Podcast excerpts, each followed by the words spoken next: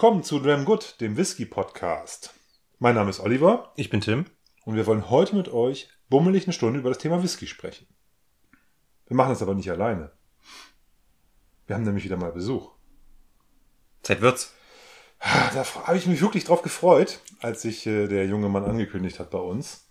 Da ist mir gleich ein Herzchen aufgegangen und ich glaube beim Tim auch. Da hat es ein bisschen gepuckert. Ne? So Ja. klack, klack, klack, klack, klack. Ne, kein Herzklappenabriss, so schlimm war es nicht, aber es war schon, war schon nah dran. Und äh, ja, wen haben wir zu Besuch? Ihr kennt den eigentlich schon. Er Ja. hat uns virtuell schon besucht. Wir haben ihn virtuell besucht. Und ähm, wir haben, ich war auch schon, ich war auch schon bei ihm vor Ort, also in der Stadt, in der er lebt. Und habe mal einen wunderbaren Abend mit ihm verbracht. Also nicht so, was ihr denkt jetzt wieder, sondern wir haben ein bisschen, bisschen Party gemacht. Und das Ganze war in Bremen. Oder wie ich immer liebevoll sage, Bremen. Tim, wen haben wir heute Abend zu Besuch? Herzlich willkommen, Leon. Hallo! Die Malt Mariners, zumindest 50% davon, die, die, die ähm, 50%, die den Content liefern zu 70, 80% bei den Malt Mariners, die sind heute Abend hier am Tisch in Leipzig in einer wunderbaren Location, nämlich in Tims neuen Zuhause. Wir haben ja vor zwei Folgen von dem Umzug berichtet, wo wir hier zwischen Umzugskisten den Poddy aufgenommen haben. Heute sind wir wieder hier. Das Ganze sieht schon viel mehr nach einer Wohnung aus. Unheimlich heimelig. Kinder schwören hier rum, Frau ist da mittlerweile und äh, alles total gemütlich. Und wie gesagt, Besuch aus Bremen über Bayreuth nach Leipzig äh, hier eingetrudelt und wir freuen uns riesig. Schön, dass du da bist. Ja, danke schön. Freue mich auch, dass ich da sein kann. Ja, cool, dass es geklappt hat. Ähm, und wir dachten, wir schieben einfach mal noch eine Folge ein. Und ähm, der Paddy war schon ganz, ganz neidisch. Der hat schon geschrieben, boah, was? Ähm, von daher Grüße gehen schon mal raus zu dir, lieber Paddy. Ähm, wir denken ganz fest an dich. Genau, wir trinken einen mit. Ein. Mehrere. Er hat ja schon eingefordert, dass wir äh, auf, auf ihn, für ihn mit trinken stellvertretend. Aber ich habe mir auch gedacht, eigentlich ist es sogar ganz fair, dass ich mal alleine da bin, weil ich glaube, ihr hattet auch mal eine Folge mit ihm alleine, wenn ich mich recht entsinne. Die allererste. Genau, ganz am Anfang hattet ihr mal eine Folge gemacht, wo äh, Paddy auch alleine da war. Das stimmt, ich erinnere mich. Ja. Ja, das war aber bei euch auf dem Kanal, oder? Ich weiß gar nicht. Ich, war das ein, war das ein YouTube-Video oder ein, Ja. das war ein Livestream? Genau, ihr Ja. habt einen Livestream gemacht, aber, Ja. ich, aber ich glaube, er war auch mal bei euch im Podcast, oder? Kann das sein? Ich meine, mich auch bei uns im. Podcast. Ja. Alleine? Ich weiß nicht mehr genau. Ich habe für sowas noch kein Ja, ich glaube, ich glaube, es war alleine. Ich war nicht, ich habe im Podcast war ich glaube ich noch nicht dabei. Ich habe auch kein gutes Gedächtnis für diese Dinge. Yo. ich bin zu alt, um mir sowas zu merken. Ja, ich bin hier der Jungspund heute mit meinen 24 Jahren. Und ähm, Olli, du hast uns schöne Sachen mitgebracht. Also Olli war heute so ein bisschen für den Content zu, zuständig. Verrückt. Und ähm, du hast dir, du hast dir was Cooles überlegt. Also nicht, dass ich mir nichts überlegt habe, das, das kommt später. Ähm, aber Olli hat sich ein paar schöne Sachen überlegt. Erzähl mal. Genau, passt auf. Der, das Thema ist folgendes: Jung und wild. Das bezieht sich natürlich erstmal auf uns, weil wir jung und wild sind, bezieht sich aber auch vor allem auf das Thema Whisky, welches momentan in aller Munde jung und wild ist. Konnte man jetzt nicht sehen, aber Tim hat gerade schon, wollte, wollte ansetzen und wollte auf sich zeigen und sagen, er sitzt zwischen uns beiden. Und Ja, also, also, wenn, also eigentlich gibt's nur eine Sache, die hier jung ist, und das sind die Whiskys hier auf dem Tisch. Sagen wir mal ganz ehrlich. Nein, aber ist, das, das, Thema, das Thema junge Whiskys, junge Destillerien ähm, hat mich in letzter Zeit vielfältigst verfolgt. Ich weiß, dass den Leon das schon seit längerer Zeit beschäftigt, glaube ich, viel länger als mich, dass er sich mit dem, dem Schaffen und Wirken von neu gegründeten jungen Destillerien sich viel auseinandersetzt, sich da viel auch aneignet an Wissen, da, da gut Bescheid weiß, viel, viel besser als ich das tue oder auch der Tim das hat. Also der Tim, der, der Leon ist da ein Spezialist. Und dann hat sich das irgendwie so ergeben, weil ich in den letzten Tagen auch äh, dieses Thema sich irgendwie aufgedrängelt hat, quasi förmlich, dass wir heute uns ein kleines Line-up zusammenstellen, wo wir mal völlig unüblich durch junges Gemüse uns probieren. Und das ist jetzt nicht Loch Lee und nicht nicht Nien und nicht Tora Wake, sondern wir machen heute ähm, einen, einen etwas- anderen Step in das Game junger Whiskys. Wir ähm, starten mit auch, glaube ich, einer, einer mittlerweile sehr bekannten Distillerie aus Irland, nämlich der Waterford Distillery. Ah, Ah, Tim ist ganz irritiert. Warum starten wir mit Waterford? ja, weil ich habe ich dir nachher. Nein, ich habe gerade was anderes in der Hand. Nicht, was hast. nein, nein. Wir, wir, wir starten mit Waterford. Ah, cool. Und, ähm, und zwar habe ich da eine, ein, ein, ein Sample organisiert, was ich extrem spannend finde. Gar nicht, ich weiß gar nicht, ob es schmeckt, ob es gut ist. Ich finde Waterford ein bisschen kritisch. Alle Abfüllungen, die ich bisher so hatte, naja, waren so, hm, äh, ambitioniert würde ich mal so den Begriff benutzen. Ähm, hat mich jetzt aber alles nicht so vom Hocker gehauen. Aber wir haben hier äh, den äh, Luna 1.1 Biodynamic oder Biodynamic Luna 1.1, was darauf abzielt, dass der, ich bin, bin also ich, ich hoffe, dass, das, so- dass ich das jetzt so richtig wiedergebe. Auf der Homepage waren die Angaben leider ein bisschen dünn, aber ähm, Biodynamik ist, kommt aus dem Weinanbau und bezieht sich darauf, dass nicht nur das Terroir eine sehr, sehr große Rolle spielt, also welche, auf welcher Erde wächst der Rohstoff, aus dem man dann nachher sein, sein, seine, sein, sein Getränk gewinnt oder seine Spirituose gewinnt, sondern Biodynamik meint, das, das kommt aus, aus dem Mittelalter, das ist von Mönchen erfunden worden, ähm, meint, dass man solche Dinge wie Mondphasen für Pflanzen, für Pflanzung, für Ernte etc. mit in Betracht bezieht, dass man sich quasi die Natur als Zeitschalter für die Frage danach, wie man ähm, äh, wie, wie man seine, seine agrikulturellen Prozesse umsetzt, zur Grundlage nimmt. Das ist so ein bisschen esoterisch angehaucht. Das ist jetzt keine reine ähm, äh, Wissenschaft, sondern auch die Kollegen, die in Frankreich so Wein anbauen, die gelten so ein bisschen als Esoteriker. Das auf jeden Fall packt jetzt Waterford, zumindest vom Label her, erstmal in diese Flasche. Ich weiß nicht, ob diejenigen, die dieses Getreide angebaut haben, äh, nach den Mondphasen geerntet haben oder sowas. Da ist, wie gesagt, leider auf der Homepage relativ wenig Content zu, aber ich fand das auf jeden Fall ganz spannend. Und es ist auf jeden Fall junges Gemüse. Waterford ist für mich eine dieser Distillerien, die viel, viel rausbringen, in, mit was gerade so Single Malt irgendwie ist. Und man mit Sicherheit diskutieren kann darüber, ähm, ist das jung, ist das wild, ist das cool. Und äh, das führt uns doch, glaube ich, zu einem ganz guten Beginn. Jetzt habe ich ganz viel geredet, jetzt dürft ihr euch mal dazu äußern. Ja. Endlich, endlich. Und ich könnte gleich weiterreden. Nein, jetzt macht ihr Let the rant begin. Willst du anfangen? Du darfst. Ähm, ich finde tatsächlich, also äh, Waterford ist natürlich sowieso ein riesen, riesengroßes Thema, weil ähm, ich interessant, also ich fand es spannend, gerade was, was du ja vorhin schon angedeutet hattest. Alles, was neue Brennereien angeht, finde ich immer spannend und ich habe Waterford schon äh, lange auf Instagram, glaube ich, vorwiegend und Social Media beobachtet, bevor sie angefangen haben, wirklich zu releasen, also bevor der erste Whisky am Markt war. Ja. Und sie hatten halt ein wahnsinnig gutes Online-Marketing, muss man so ein bisschen aus der Ecke zu, zu formulieren. Also schöne Bilder, ne, das Thema mit dem Terroir auf, aufgesetzt, ähm, das gut verständlich gemacht, worum es da geht. Und ähm, als dann die ersten Abfüllungen oder rauskamen oder jetzt mittlerweile habe ich das Gefühl, dass die Brennerei den Markt eigentlich ein bisschen schwemmt mit unübersichtlich vielen verschiedenen Abfüllungen und es wird Ja, langsam, Wahnsinn. es wird langsam eigentlich nicht mehr, nicht mehr für den Kunden aus meiner Sicht ist es nicht mehr nachvollziehbar, ähm, also, oder das Interesse schwindet aufgrund dieses Paradox of Choice. Also es gibt einfach zu viel, es gibt zu viele Varianten. Und diese biodynamische Geschichte, die finde ich dahingehend ehrlich gesagt äh, ganz interessant aus der Perspektive, wer sich mit diesem Thema mal ein bisschen tiefer beschäftigen möchte. Es gibt eine sehr, sehr schöne Folge von äh, MyThinkX von dieser ähm, Mighty Nguyen Kim, die hat auf einen, hat einen YouTube-Kanal, ähm, einen sehr, sehr coolen YouTube-Kanal, der sich Wissenschaft, der quasi Wissenschaft verständlich macht.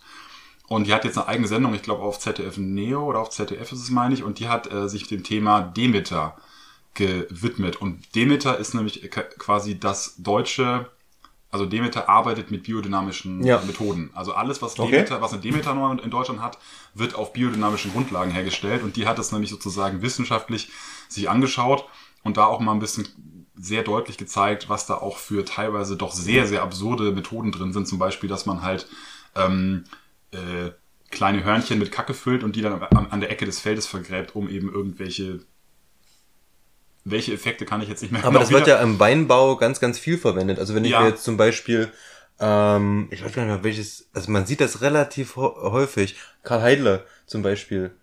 Ähm, die machen das auch im Weinbau. Die haben tatsächlich diese, diese Hörner, die am Ende des Jahres tatsächlich mit Dung gefüllt werden, in die Erde eingebracht werden und dann wird das so ausgespült als Dünger und so weiter. Ich Ja. verbuddel ständig was auf meinem Grundstück.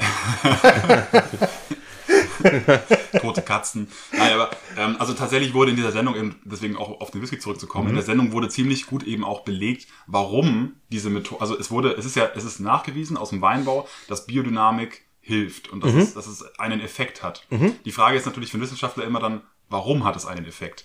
Und es gibt eben, es gab sehr viele Studien dazu, ähm, auch weil eben äh, Demeter-Bauern zum Beispiel oder diese biodynamischen Ansätze, die behandeln den Boden anders, also Ja. äh, im, im positiven Sinne. Also da wird viel mehr Wert auf die Bodenqualität gelegt und das hat natürlich logischerweise später Einfluss total. auf Getreide, auf, ähm, auf, auf den Wein oder auf die Trauben Ja. in dem Fall.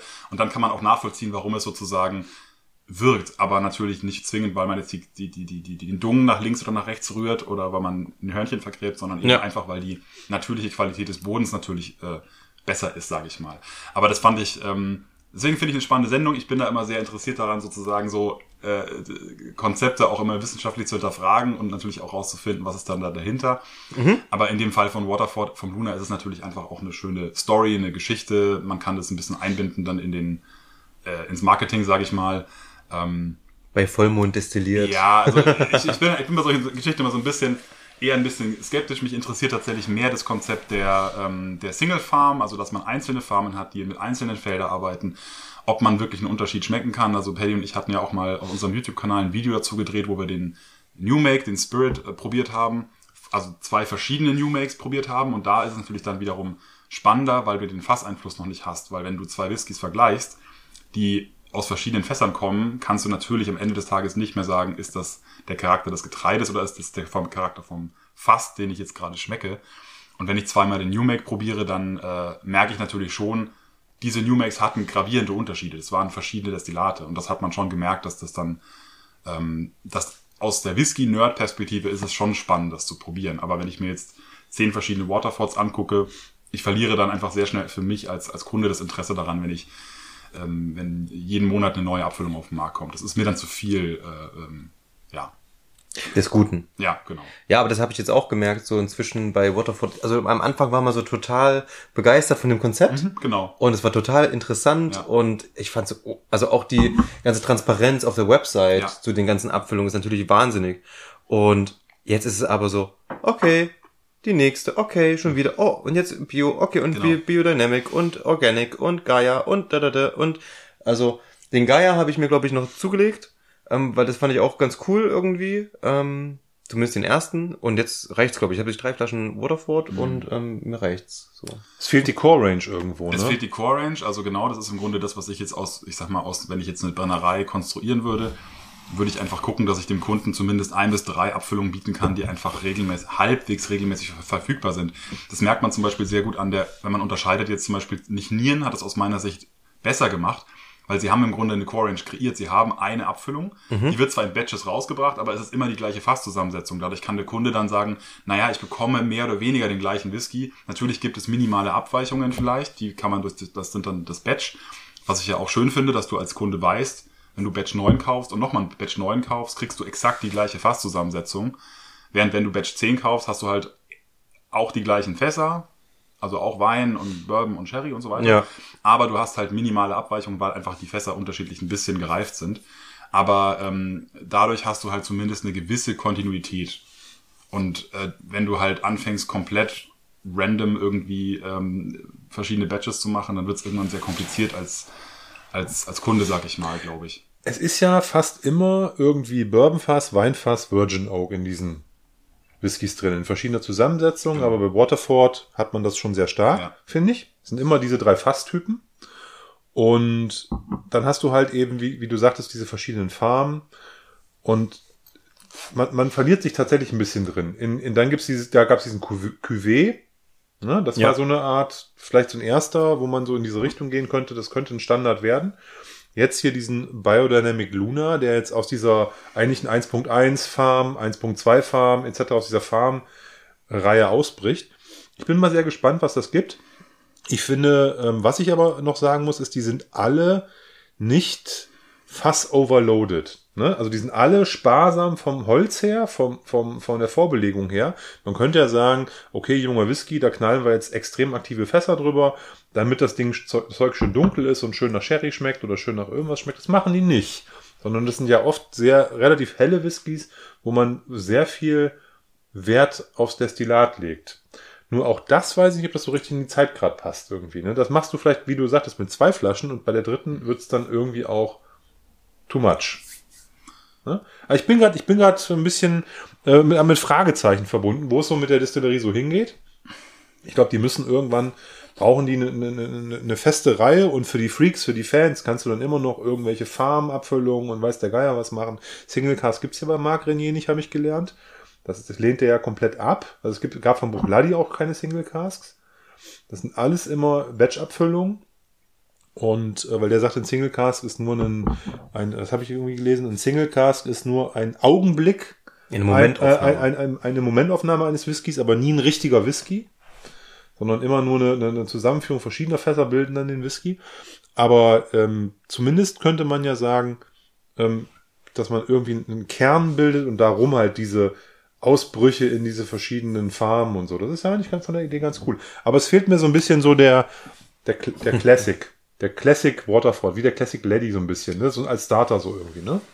Das fehlt so ein bisschen gerade. Ja, und ich meine, man kann natürlich am Ende des Tages immer, ich habe genau die Diskussion neulich mal geführt, ich weiß nicht mehr genau in welchem Kontext, aber ähm, äh, also ich interessiere mich ja aus verschiedensten Gründen für diese Sachen. Zum einen, weil ich natürlich jetzt recht lange ähm, Texte geschrieben habe für einen großen deutschen Online-Shop und ähm, zum anderen aber auch, weil ich Tastings schon seit vielen, vielen Jahren mache und natürlich dann auch immer überlege, was, was, was bringe ich jetzt Leuten mit, die ein Tasting buchen, die was Spannendes Neues haben wollen.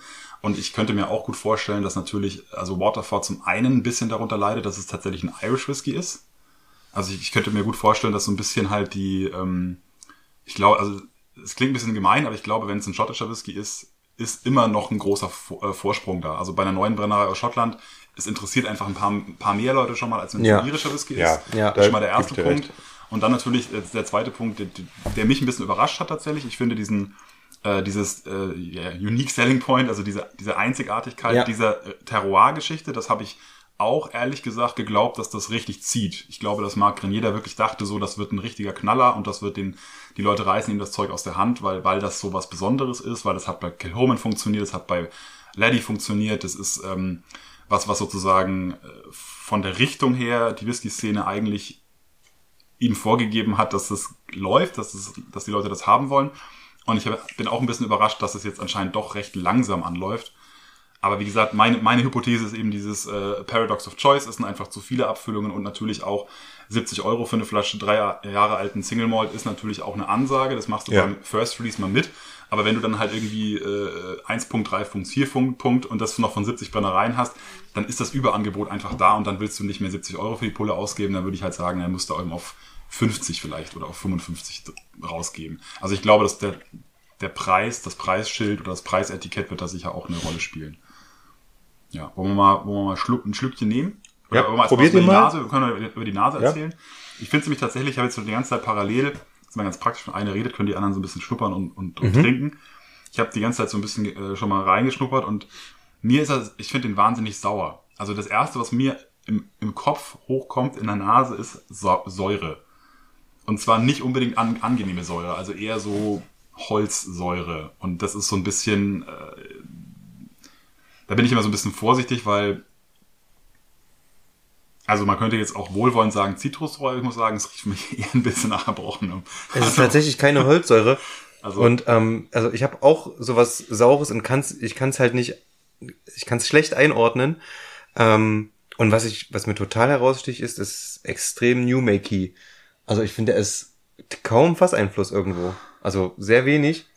Ähm, schon unterschwellig da, aber irgendwie ähm, er wirkt schon noch sehr, sehr spiritlastig. Also, ich nach zwei Bayreuther Hell, äh, die ich schon hatte, äh, sehe seh das ein bisschen anders. also, ich, du hast völlig recht, er ist, ich finde ihn sehr New-Makey, ich finde ihn aber nicht sauer. Ich finde, der hat ähm, zum, zu diesem New-Make-Geruch, der ja wirklich immer noch da ist, deswegen, der wirkt, der wirkt wie drei Jahre gerade maximal drin in großen Fässern und dann irgendwie rausgebracht, viel zu früh eigentlich. Und äh, der hat, der hat für mich so, so was birnenschalig Bitteres. Ähm, und wenn man ihn, äh, zu, also wenn man jetzt, wir haben ihn jetzt ein paar Minuten im Glas, zehn Minuten vielleicht, da kommt so ein bisschen für mich Pfirsich dazu. Aber so ein bisschen so ein Kunstpfirsich, wie so ein bisschen so Eistee-Pfirsich oder sowas. Ich muss an Kirsche Ich denken. bekomme auch, so, bekomme auch so ein bisschen Süße. Säure habe ich auch, aber ich finde die Säuerlichkeit jetzt nicht unangenehm. Ich finde auch nicht, dass das irgendwie nach Erbrochenem riecht, aber wie gesagt, ich habe auch einen herben, äh, ich habe mich herb grundimmunisiert vorhin. Deswegen bin ich, bin ich da, ich, bin ich vielleicht ein bisschen anders von meiner, von meiner Sensorik gerade unterwegs. Ich finde das nicht schlecht. Ich, ich finde nur, und das ist wiederum das Ding so, das ist, alle Waterfords haben für mich momentan das Manko, dass die irgendwie schmecken wie, wir sind auf dem Weg dahin, Whisky zu machen, aber wir bringen erstmal Sachen raus, die nicht irgendwie, die eigentlich nicht fertig sind. Hm. Mhm.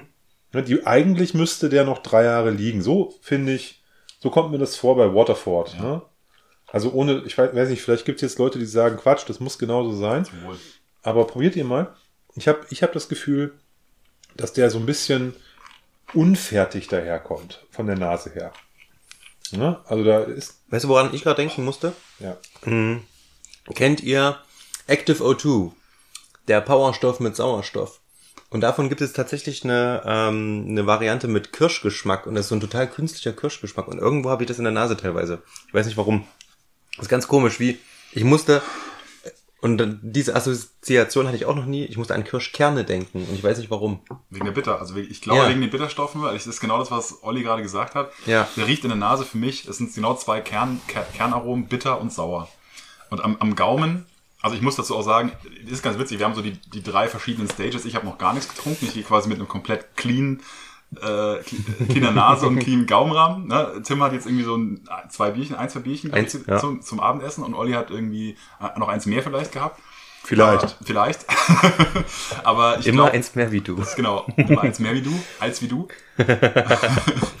Und ich finde ihn, also im Gaumen, der erste Schluck war echt sackscharf. Also ich finde, er hat eine ganz, ganz hohe Grundschärfe. Und ähm, hat, also ist auf jeden Fall süßer, also so Malzsüße, klassisch Single Malt und so weiter. Aber ich finde ihn erstmal ziemlich aggressiv und wie Olli gesagt hat, am Gaumen würde ich auch sagen, dass der definitiv noch ein paar Jahre im Fass braucht. Der muss einfach noch Schärfe abbauen, der hat noch viel Jugend. Und die 50, ich glaube, ne, die 5, äh, Waterford 50, füllt ja. immer mit 50 ab. Ja. Ich finde die 50 Volumenprozente auch zu heftig. Ich würde den, ich würde den, glaube ich, echt runterdrehen noch. Magst du ein bisschen Wasser haben? Äh, Nö, alles gut, aber ähm, ich probiere den tatsächlich jetzt erst nochmal, weil der erste Schluck ist ja meistens ein bisschen hart. So, Ja. Ne? Muss ja auch ein bisschen nah, nochmal äh, drüber streichen. Aber er hol, holt mich jetzt nicht so ab vom, vom ersten Impuls. Aber ich bin auch kein Irish Whisky Fan, muss ich dazu echt sagen. Also mit irischen Whiskys äh, ist bei mir ganz schwierig. Also für mich ist das nur wenig Irish Whisky. Also ich habe jetzt, ich habe nicht das Gefühl, ich hätte jetzt was von Middleton, von Bushmills, von Cooley, Ja. sondern Waterford ist, ist für mich was sehr eigenes auch. Ja. Und das reiht sich für mich eigentlich nicht ein in diese, auch, auch nicht in das, was sonst so an, an diesen ganzen jungen Distillerien so kommt von denen, sondern, also ich habe wirklich, ich rieche da jetzt dran und ich sage nicht, das ist Irland. Nein, das könnte auch jede x-beliebige deutsche Obstlerbrennerei gemacht haben. Ja. Tut mir leid. Also, Nee, doch, ich glaube schon. Da bin ich, weiß ich nicht. Also ich würde, ich hätte auch gesagt, vielleicht, wenn du mit blind eingeschenkt hättest, hätte ich, glaube ich, gesagt Mainland. Also vielleicht so, hätte vielleicht ein, ja, ein Deutscher oder ein Weiß ich nicht. Schwede, ich weiß es nicht. Aber ich hätte, ich hätte auch, ich hätte auch ges- gestruggelt so. Nach Schottland hätte ich ihn, glaube ich, auch nicht gelegt, aber ich glaube, ich hätte ihn auch nicht nach Irland gelegt. also hätte ich das blind verkostet in einem schwarzen Glas, hätte ich auch gesagt, das ist New Make. Von daher ist es sowieso für mich schwierig einzuordnen. Ähm, aber ich hätte ihn definitiv auch nicht nach Irland oder Schottland oder so gepackt. Ich glaube, du hättest nicht New Make gesagt, Tim. Das ist jetzt sozusagen, weil du dich jetzt auf diese New Make Note fokussierst. Du hättest schon erkannt, dass der auch Fass hatte. Der hat, New Make da oben. der hat, der hat, der hat Fass. Lass mal ein bisschen was drin. Wir sind, wir kommen ja nachher noch so, zu ein paar Dingen. Ähm, der, ich, ich glaube, dass man, man merkt schon, dass der auch eine Reifung hatte, aber die ist halt nicht ausreichend. Die ist irgendwie interrupted für mich. Und deswegen, ähm, ja, das ist so ein bisschen das Problem, wenn du, und da kommen wir vielleicht noch gleich zu, wenn du das Gefühl hast, ähm, ein, ein, ein Produkt ist angelegt, ich, ich weiß nicht, vielleicht ist dieser New Make ja angelegt für zehn Jahre Reifung, dass der dann gut ist. Also New Make hat ja, also nee, andersrum, De- das Grunddestillat, was hergestellt wird von der Distillerie, kann ja so produziert werden, dass es auch nach sehr kurzer Zeit schon performt. Ja. Und es kann auch so hergestellt werden, wie zum Beispiel bei Glenfarclas oder bei Ben Nevis, wo man, also wo man nach zehn Jahren sagt, eigentlich bräuchte der noch fünf weitere. Ne? Und, und also manchmal geht es auch gut, ne? aber also krawallige, Ja, ja. intensive Destillate, die eigentlich diese, diese lange Reifung unbedingt brauchen. Da kommt dann nachher was Fantastisches bei raus, aber die sozusagen gen genau auf dieser, auf dieser Welle auch produzieren, ne? dass sie nicht nach drei Jahren rausbringen können. Und ich weiß nicht so genau, was Waterford da macht. Ähm, mir kommt jetzt so ein bisschen so vor, als würden die eigentlich auch einen Whisky machen, der in der, wie gesagt, sechs, vielleicht sieben, acht Jahre braucht und vielleicht auch ein bisschen mehr, mehr Fassintensität. Weil man könnte, ich habe auch schon mal, ich, mir, mir, ist- mir ist eingefallen, ich muss ganz kurz noch sagen, sorry. Ich habe ich hab, ich hab, ich hab mal einen, Ben- einen vierjährigen Ben Nevis probiert. Der war in so einem eine Zeughausabfüllung. Oh, die sind immer gut. Vier Jahre alt, 60 Prozent. Ich habe da drei Tropfen Wasser rein. Also vorher ging der mit 60 Prozent, konnte ihn so trinken. Ne, dachte ich, boah, geiles Sherrybrett. Ne, drei Tropfen, drei Tropfen Wasser reingemacht, der war tot. Ne? Also in so ein, so ein 3CL-Glas, weißt du, wo man auch ordentlich was drin hatte. ja, Ne? Und ähm, das kann man irgendwie machen. Ne? Und das ist jetzt der, der gegenteilige Weg. Aber so glücklich macht mich das jetzt auch nicht. Ne? Also irgendwie, ja, ich weiß nicht. Ich bin, bis, ich bin sehr unschlüssig jetzt gerade. Ich habe ihn ja auch gerade das erste Mal probiert. Mich, mich, mich lässt er so ein bisschen, bisschen äh, durcheinander zurück. Ich zuerst, okay. Tim hat gerade schon Zustände bekommen. äh, ähm, ja, also ich fi- finde ich einen total spannenden Punkt, äh, ehrlich gesagt, Olli, weil das Ding ist ja auch, dass man genau was du gesagt hast. Also äh, Dr. Jim Swan, äh, Rest in Peace, ähm, eine der größten Whisky-Ikonen unserer Zeit, denke ich mal, der ganz vielen Brennereien geholfen hat, eben ihren Feintuning zu machen, also Kavalan. Ähm, ähm, Kilhoman ähm, sind so die ersten beiden, die mir einfallen, äh, die wirklich aus seiner Feder stammen, sage ich mal. Das ist ein schlechtes Beispiel aus meiner Sicht, weil Aber es kommt aus seiner Feder, oder? auch ja, aber das liegt auch ein Stück weit an die Stills eine Katastrophe. Aber das ist ein anderes Schmeckt immer Thema. nach Eistee, finde Ich ich. finde, also ich kann mit der Brennerei sehr wenig anfangen, aber das hat äh, Remember Dr. Swan? so, Genau, sorry. genau, Ja. ähm, no disrespect. Nee, aber es ist äh, einfach so, dass äh, genau dieses, äh, diese Frage gestellt wurde, einfach, wie kann man einen, einen Whisky kreieren, der nach kurzer Zeit, nach kurzer, ja, nach wenigen Jahren Reifung performt. Und das hat ja er sehr, sehr gut hingekriegt. Und, ähm, und äh, Brennereien wie Nichnien zum Beispiel haben sich ja dann ge- genau deswegen entschieden zu sagen, alles klar, wir kreieren zwei Brände, wir kreieren einen für den jungen Whisky und einen für den alten.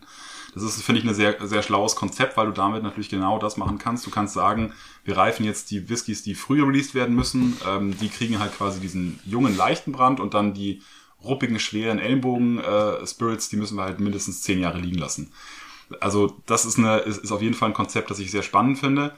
Und ähm, ich frage mich halt so ein bisschen mit der Erfahrung, die Marc Venier hat, frage ich mich halt, warum hat er sozusagen in Anführungsstrichen, wenn er wusste, dass er nach drei Jahren released, warum hat er nicht auch versucht, ein bisschen was leichteres zu kreieren? Ich meine, das ist immer die Frage, ist das so einfach? Das weiß man natürlich nicht. Ich bin kein Distiller. Ich kann nicht beurteilen, ob das mit den Stills, die er da stehen hat, von Inverleven sind die, glaube ich, ursprünglich, ähm, ob das wirklich so einfach ist zu machen. Aber ich würde dir auch recht geben, dass es sehr spirit-driven ist. Es ist sehr new-makey. Man, man schmeckt sehr viel vom Brennereicharakter, was ja auch ein guter Plan ist, wenn du halt verschiedene Farmen probieren möchtest. Aber es muss halt trotzdem immer noch irgendwie einen Geschmack treffen. Und wenn das halt natürlich jetzt sozusagen nicht funktioniert hat oder wenn das nicht äh, in der Form nicht, nicht, nicht viele Leute anspricht, dann hast du natürlich ein Problem in dem Augenblick. Ja, keine, also keine Ahnung. Ich habe auch schon Waterfalls probiert, die ich sehr lecker fand. Also ähm, Benno Island, glaube ich, war der Spirit, den ich probiert habe damals. Den fand ich mega lecker. Also ich, ich glaube, dass nur die Abfüllung speziell mir nicht so gut gefällt. Aber ich habe auch Waterfalls im Glas gehabt, die ich lecker fand. Aber ich glaube auch, kaufen und trinken würde ich es nicht. Ich probiere die, weil ich es interessant finde, aus einer Whisky-akademischen Sicht mit dicken Gänsefüßchen, weil ich die probieren möchte. Aber ich, ne, aber ich würde jetzt nicht, wenn ich in den Laden gehe und sage, ja, heute Abend zum Zipper, was will ich mir kaufen, würde ich nicht zum Waterford greifen. Da bin ich halt sicher. Da würde ich mir dann was anderes kaufen. Ja, weil da gehst du eher zu den Sweet Spots. Ja, wo, genau, du weißt so, natürlich. dass äh, ja, da ist man nicht so experimentierfreudig. Ich hatte gerade so ein Bild vor, vor Augen. Also das, was du gerade gesagt hast, da kann ich, dem kann ich nur zustimmen, so plus eins. Ähm, und zudem kommt ja noch dazu, dass du ja auch gerade bei so jungen Destillaten, da kann man halt auch mal den Mut haben und sagen, okay, für eine kurze Zeit kommt das halt dann in ein First Fill Fass, das vielleicht nicht 180 Liter hat, sondern irgendwie 50, 80 Liter, irgendwas Kleines. Ähm, wenn man das für so eine kurze Zeit macht tatsächlich, ist ja, kann ja auch ein Experiment sein, weiß ich nicht, ähm, wäre vor allen Dingen auch interessant, Ähm, ich merke das manchmal bei so jungen Sachen, auch von Kleinlisch zum Beispiel. So ein neunjähriger Kleinlisch kann auch richtig geil sein, wenn der aus einem ähm, First Fill Bourbon Fass kommt. Wenn man tatsächlich da die Fassauswahl vielleicht noch ein bisschen mit ähm, einbringt, obwohl ich denke, die haben sich da natürlich krass Gedanken gemacht bei Waterford ähm, mit ihren Fässern, vor allen Dingen auch aus der aus der ganzen Rotwein-Sache und so weiter. Und die verwenden ja auch, glaube ich, viel ähm, Refill-Fässer dort, damit eben der Spirit durchkommt. Vielleicht ist das ja auch tatsächlich so die Intention, aber es catcht mich halt hier in dem Fall jetzt mit dem explizit nicht ganz so. Ähm, und ich habe aber gerade so das Bild vor Augen gehabt, es gibt bestimmt irgendwann mal so eine Bar, die hat tatsächlich nur Waterfords so in der Backbar stehen, dass du dann halt quasi diesen krassen Vergleich hast, dass du sagst, okay, ich hätte jetzt gerne Benno Island 1.5 und ich hätte gerne, weiß ich nicht, wie heißen die, Belly, aber Belly Kill Kevin. Belly Key Ich weiß Kevin, es auch nur, weil ich es ganz, ganz oft nachlesen musste für unser eines Video. Belly Key Kevin ähm, 1.2 würde ich heute gerne mal vergleichen. Ja, ja. Ähm, und das Konzept ist ja mega geil, aber wie schon gesagt, so, ähm, das ist halt bei einer einzelnen Person super schnell gesättigt. V- Vielleicht hätte man da so auch dieses Eden Mill Ding machen müssen mit diesen 0-2er Buddeln, ne? dass du halt sagst, wir bringen halt ähm, äh, das halt für, für so für so für, Leute, die wirklich sich da durchtasten wollen, immer mal so ein Viererpack raus. Ne? Also gibt's ja tausend Ideen, wäre vielleicht auch viel zu teuer gewesen. Ich denke nur auch, Wir sind hier keine Unternehmensberatung. Nein, wir sind keine Unternehmensberatung, aber die, die, die, die 70 Euro sind natürlich ein bisschen schwierig. Wir kommen aber jetzt zu etwas, was viel, viel teurer ist als 70 Euro. Ähm, Ach, der Olli wieder mit seinem super Premium-Zeug. Pre Premiumstoff. Ich bin ja heute an der Herr des Line-Ups und ihr wisst ja, liebe, liebe geneigten Zuhörer des Dramgood äh, Whisky Podcasts, ähm, dass ich ein großer Fan von Tü Whisky bin. Schon mehrfach, mehrfach gestatet, eine Distillerie ähm, südwestlich vom Skagerrak, glaube ich. Ich bin jetzt nicht so ein mega guter Geografie-Checker, ähm, aber das ist so im, im Nordwesten Dänemarks, ähm, im Nationalpark Thü. Dort lokiert ist diese Thü Whisky Distillerie. Ich habe die im Urlaub durch Zufall entdeckt, beziehungsweise meine Frau. Wir sind dann hin, ich habe dann Tasting gemacht, war total begeistert, habe äh, von dem äh, Jakob Stjernholm, der äh, Schwiegersohn, der quasi die achte Generation ist, die ein, ein, eine, eine Farm dort führt, mit Kühen, mit, mit, mit allem Schalala und ich glaube seit zwei, drei Generationen auch Bio sind. Die heißen dort Thün. Nee, die Gyrup, Gyrup heißt der Hof und Thü Whisky heißt der, heißt der, ähm, heißt der Nationalpark. Ich muss dem Tim mal hier einen klatschen. ähm, und ähm, total toll. Also ich war da, müsst ihr, müsst ihr vorstellen, ihr geht da zum Tasting und ihr kriegt da Schinken aus der eigenen Produktion zu essen. Der geht mit euch da über die, durch, durch, durch, die, die, die, die, die, die, über die Felder, der zeigt euch die Tiere, du gehst ein bisschen im Stall drin und alles. Ne? Also wirklich komplett. Und äh, was ist toll? Die machen alles Bio und die machen alles selber und die machen, ähm, die haben ein Projekt, vergessene äh, ähm. Gerstensorten wieder zu beleben. Also sprich, die sagen halt, das dauert wahrscheinlich noch 10, 15 Jahre, bis wir genug Menge haben, weil du kriegst von der von dieser Gerstensamenbank halt kriegst du so eine kleine zwei Hände voll mit mit Samen, mehr geben die nicht raus und du musst auch garantieren, dass du es wieder zurückbringst. Wenn du dann angebaut hast, dann machen die eine kleine Ecke vom Feld, dann eine größere Ecke nächstes Jahr. Und über die Jahre ziehen die sich halt sozusagen Sorten ran, von denen die wissen, die wurden früher mal ähm, für die Whisky-Produktion benutzt. Total spannend. Er meinte, es ist total pur, was da raus, also es ist wirklich eine Katastrophe, was da an, an, an Ernten rauskommt. Ähm, alles, weil die auch Bio machen, ne? ist alles schwierig, aber ähm, investieren da viel. Problem ist, ähm, an, an, an, der, an der ganzen Nummer, ähm, in Dänemark ist ja sowieso Alkohol teurer. Und ähm, ähm, man muss sich damit abfinden, dass man in Deutschland so 130 Euro für einen halben Liter von den Jungs bezahlt. In Dänemark bist du bei 150 für einen halben Liter. Also die haben ihre Preise für Deutschland schon ein bisschen angepasst. Es gibt zwei Online-Shops, wo man das kaufen kann in Deutschland. Thü-Whisky, THY. Ähm, und das ist sehr jung. Ich habe jetzt hier eine ganz besondere Abfüllung den Kollegen angegossen. Und zwar das Distillerie-Bottling, was eigentlich nicht online zu erhalten ist. Ich habe den Jakob angeschrieben und ihm angebettelt, dass er mir äh, das irgendwie mal schickt. Und hat er tatsächlich auch getan. Ähm, nicht umsonst, ich habe das auch bezahlt, aber äh, habe hab, sozusagen da, weil ich ähm, ähm, noch was anderes da geholt habe, habe ich dann sozusagen so ein bisschen Rabatt gekriegt, aber egal. Auf jeden Fall ähm, habe ich, hab ich diese, diese, diese Bulle bekommen und habe mich darüber sehr gefreut, weil es, wie gesagt, die gibt's nur in, in, in, in, in, in der Distillerie vor Ort. Und ich habe gesagt, ey, das sind irgendwie 1000 noch was Kilometer, da kann ich jetzt nicht hinfahren und die holen, schick sie mir. So. Vier Jahre alt, Bourbonfass, äh, die Gerste ist, was hatte ich jetzt gesagt, ist Odyssey Barley. Odyssey Barley und ist über es ist Beechwood Smoked Malt. Beechwood, was haben wir gesagt? War Birke? Birkenholz. Birkenholz, Birkenholzrauch. Ähm, und äh, Dezember 2016 distilled, Juni 2021 ähm, abgefüllt, also viereinhalb Jahre, Flasche Nummer 29. Eine reine Bourbonfassabfüllung. Die sind eigentlich dafür bekannt, dass die viel Sherry-Fassabfüllung machen. Das ist meistens immer PX oder irgendwie sowas oder ähm, Weißt du, was das erste war, woran ich denken musste, aber? ja. Tatsächlich ein Gin. Und dann Sehr habe gut. Mhm. ich jetzt lange, lange geschnüffelt und habe nur mal meine Zunge benetzt. Ich habe keinen Schluck genommen. Ich habe nur mal meine Zungenspitze so ein bisschen. Und dann hatte ich auf einmal intensive Birne. Ich habe jetzt nur noch Birne. So. Jetzt haut der Leon ihn kaputt. Mach mal. Ja, also ich, ähm, ist natürlich wieder Kl- Klassiker, dass mich Olli natürlich hier äh, live äh, in die Situation bringt. Ich bin, ich bin gerade ganz froh, dass wir bei Tim zu Hause sind, nicht bei Olli, damit ich nicht rausgeworfen werden kann. Nein, nein, nein. nein. Ähm, also, wer, wer mich oder unseren Kanal ein bisschen kennt, der weiß, dass ich absolut kein Fan von skandinavischen Whiskys bin. Das möchte ich ja immer vorneweg sagen. Äh, wir haben jetzt auch ein McMira-Video gedreht, wo ich genau den gleichen Satz auch gesagt habe. Wird wahrscheinlich vor dem Podcast rauskommen, vermute ich mal. Deswegen, ähm, wer das auch verfolgt, wer uns auf YouTube verfolgt, der weiß, dass ich mir mit Skandinavien ganz, ganz schwer tue. Okay. Ähm, und deswegen weiß ich, und also was, was du gesa- gerade gesagt hast, Tim, äh, Gin, das passt auch total gut, weil ich bin absolut kein Gin-Fan. Also ich habe ein ganzes, ich habe Wacholder ist für mich Total wacholdrig. überhaupt keine a- attraktives Aroma.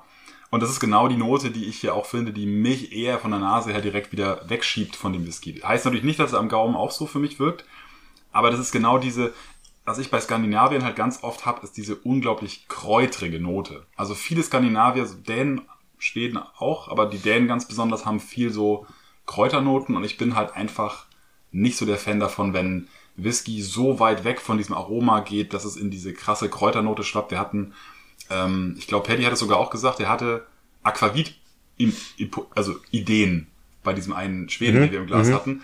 Und Aquavit ist ja ein, ist ja ein Getränk, das ist ja wahnsinnig kräuterdriven. Das ist ja, da ist ja sehr viel Anis und Kräuter und solche Geschichten drin. Und ähm, das, äh, ja, zum Wohl, ich mache auch mal, äh, probiere auch mal jetzt ein Schlückchen. Bin Probier natürlich mal. sehr gespannt und äh, ne, es, es ist immer so ein bisschen, äh, schla- schlage immer zwei Herzen in meiner Brust. Einerseits, wenn ich so eine Story höre von so leidenschaftlichen Leuten, die auch so einen nerdigen Ansatz haben, das ist natürlich voll mein, mein Ansatz und ich finde das immer ganz, ganz toll. Und gleichzeitig denke ich mir immer so, ja, okay, wenn mir das Produkt halt einfach nicht, nicht zusagt, dann ist es halt so. Nee, ne? das, Also das ist finde so, ich. Und deswegen würde ich die auch bei mir nicht rausschmeißen, Leon. Weil ich finde es auch völlig legitim. Jetzt probier mal, dann, Ja. dann sage ich kurz nochmal zwei Sätze. Ich glaube nämlich, dass, ich habe, ich komme ja hier überhaupt gar nicht dazu, irgendwas zu sagen heute in, der heutigen Folge. Ja, alles gut. Nur Spaß. Aber Tim kriegt hier schon Zustände, weil er kein Wort rauskriegt. Nee, alles gut. Ich finde, also ich, ich finde nicht, dass einem nur, weil man die Art, wie eine Distillerie oder wie Menschen arbeiten, cool findet, auch das Produkt, was die herstellen, feiern muss. Und es gibt bestimmte Arten von Destillaten, die mag man halt nicht. Oder die, mit denen kommt man nicht klar. Und das ist auch völlig in Ordnung. Ähm, Hat der 60 plus oder was? Habe ich das schon gesagt, wie viel der hat? Ich glaube, der hat äh, nur 60,5. Na, das war, passt noch. Aber ja, hat meine Zunge mich dann nicht verraten. Hat der 60 plus, ja. Ja. Ähm, es ist, es, die, die machen eine andere Art, finde ich, finde ich, finde ich, von Whisky, eine ganz andere. Die haben, haben auch anderes, das sind jetzt auch keine schottischen Potstills oder sowas, ne? sondern die haben halt so eine, so eine eigen konstruierte Brennereianlage, die erst eine Potstill hat und dann läuft das nochmal durch so eine Säulendestillation durch. Das ist so eine eineinhalbfache Brennmethode irgendwie. Hybridstill. Ja, Ja. irgendwie so eine Hybridstill haben die und äh, haben das für sich so als das als das de- das Ding so gemacht und die die machen halt einen sehr eigenen Weg und die sind in Dänemark dafür auch ähm, ähm, ähm, wie sagt man das Also ähm, ähm, das ist immer alles weg von denen, was die rausbringen. Das ist immer alles ausverkauft. Die sind sehr erfolgreich. Wir müssen die nicht schonen. Ne? Also es, das ist jetzt auch okay, wenn man sagt, ich kann damit nichts anfangen. Ich bin, muss ich ehrlicherweise sagen, mit dieser, ich habe diese Flasche mitgebracht, weil die am besten in dieses Liner passt, was wir heute haben. Ich bin aber auch nicht so mega begeistert von der Abfüllung. Okay. Ähm, der Tim und ich, wir haben die ja vor einem guten Jahr mal zu uns in den Poddy eingeladen. Ja. Und das war eine mega geile Folge und da haben die, die haben, also ich hatte einen, einen, einen Cask Share bei denen im Urlaub gekauft, drei, vier Jahre vorher, hab das dann bekommen und die haben mir noch so kleine Samples mit zugeschickt von anderen Fässern. Mit meinen Flaschen. Da habe ich so irgendwie so einen sechster Karton, achter Karton Flaschen gekriegt. Und da waren noch so kleine Proben mit dabei. Dann haben, gesagt, haben die gesagt, hey, die Proben, die verkosten wir mit den, mit den Cask-Ownern. Jetzt ist das aber alles auf Dänisch. Ich war der einzige Deutsche, der erste Deutsche, der da überhaupt, also der erste Nicht-Däne, der da irgendwie einen Cask-Share hatte. Dann haben die gesagt, du, pass auf, wir können, wir haben von, neun, von acht bis neun, probieren wir mit den Dänen, dann können wir von neun bis zehn mit dir machen. Und dann hatte ich gesagt, ja, cool, wir machen einen Poddy draus. Haben die auch gesagt, ja, cool, dann haben wir das gemacht.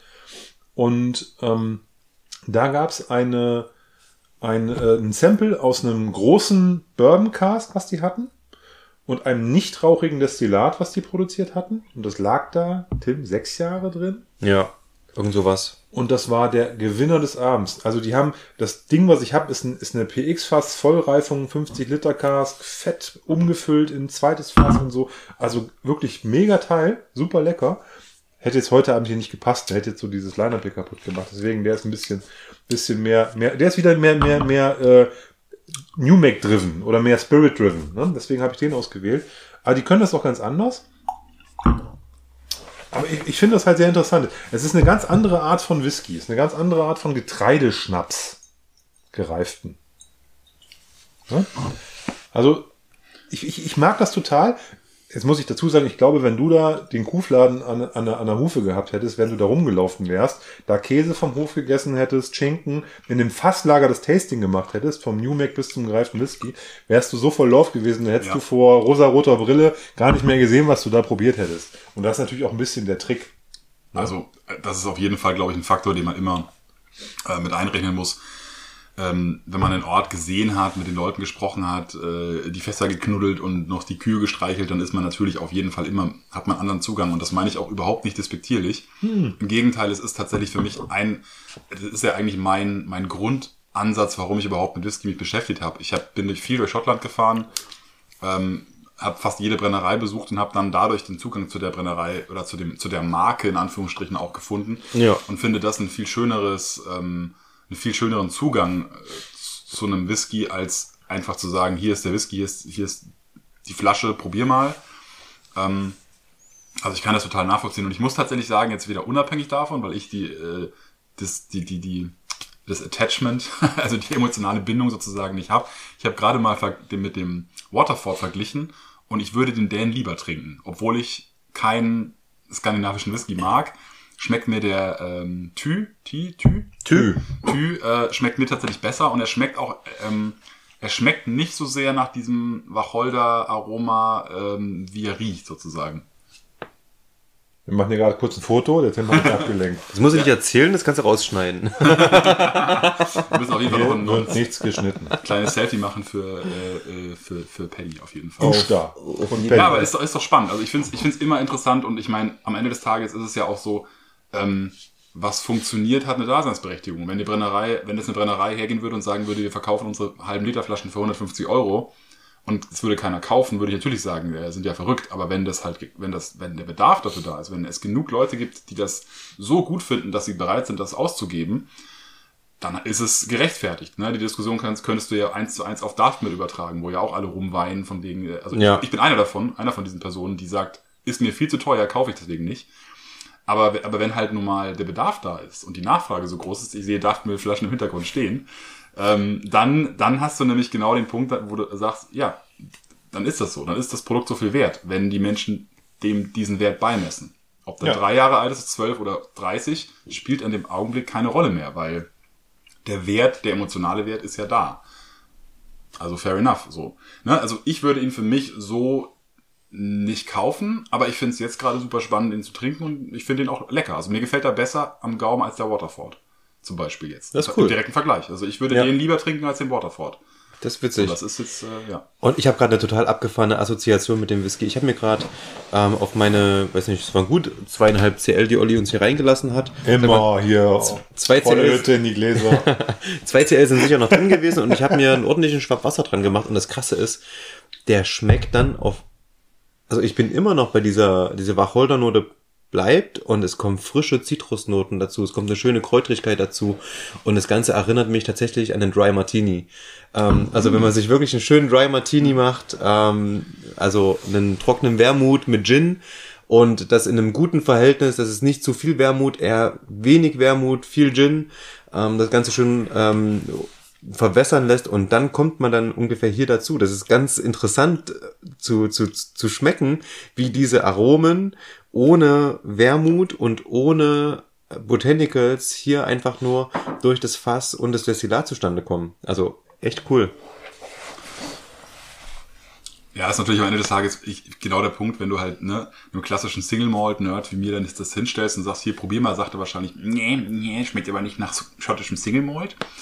Aber es ist genau der, der Punkt, wenn du das vielleicht einem Spirituosen-Nerd hinstellst, der ganz, ganz viele Spirituosen kennt und mag, Ja. oder einem, einem Mixologist oder keine Ahnung, jemand, der sich mit, mit Cocktails und mit Longdrinks auch beschäftigt, könnte ich mir auch vorstellen, dass der eher sagt, oh, das ist aber spannend.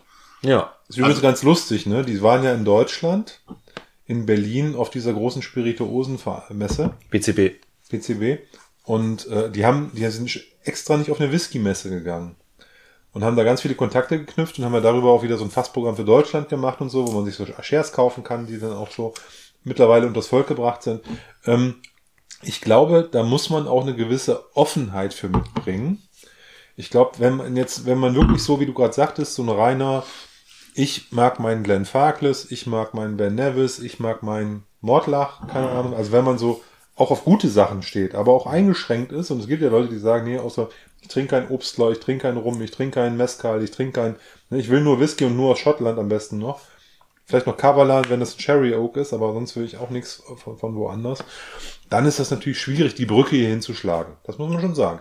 Aber ich finde, für, für so aufgeschlossene, junge, wilde wie uns, ist das schön, mal sowas zu probieren. Wie gesagt, ich bin, nicht, ich bin, ich, ich bin auch nicht so ein mega Fan von der Pulle. Ne? Also muss ich ganz ehrlich sagen, ich bin von dieser Abfüllung nicht so ein großer Fan, weil ich hatte, hatte eine, eine, eine, eine stellar Erwartungshaltung wegen diesem Bourbon Cask, was wir Ja. halt in dem Tasting hatten.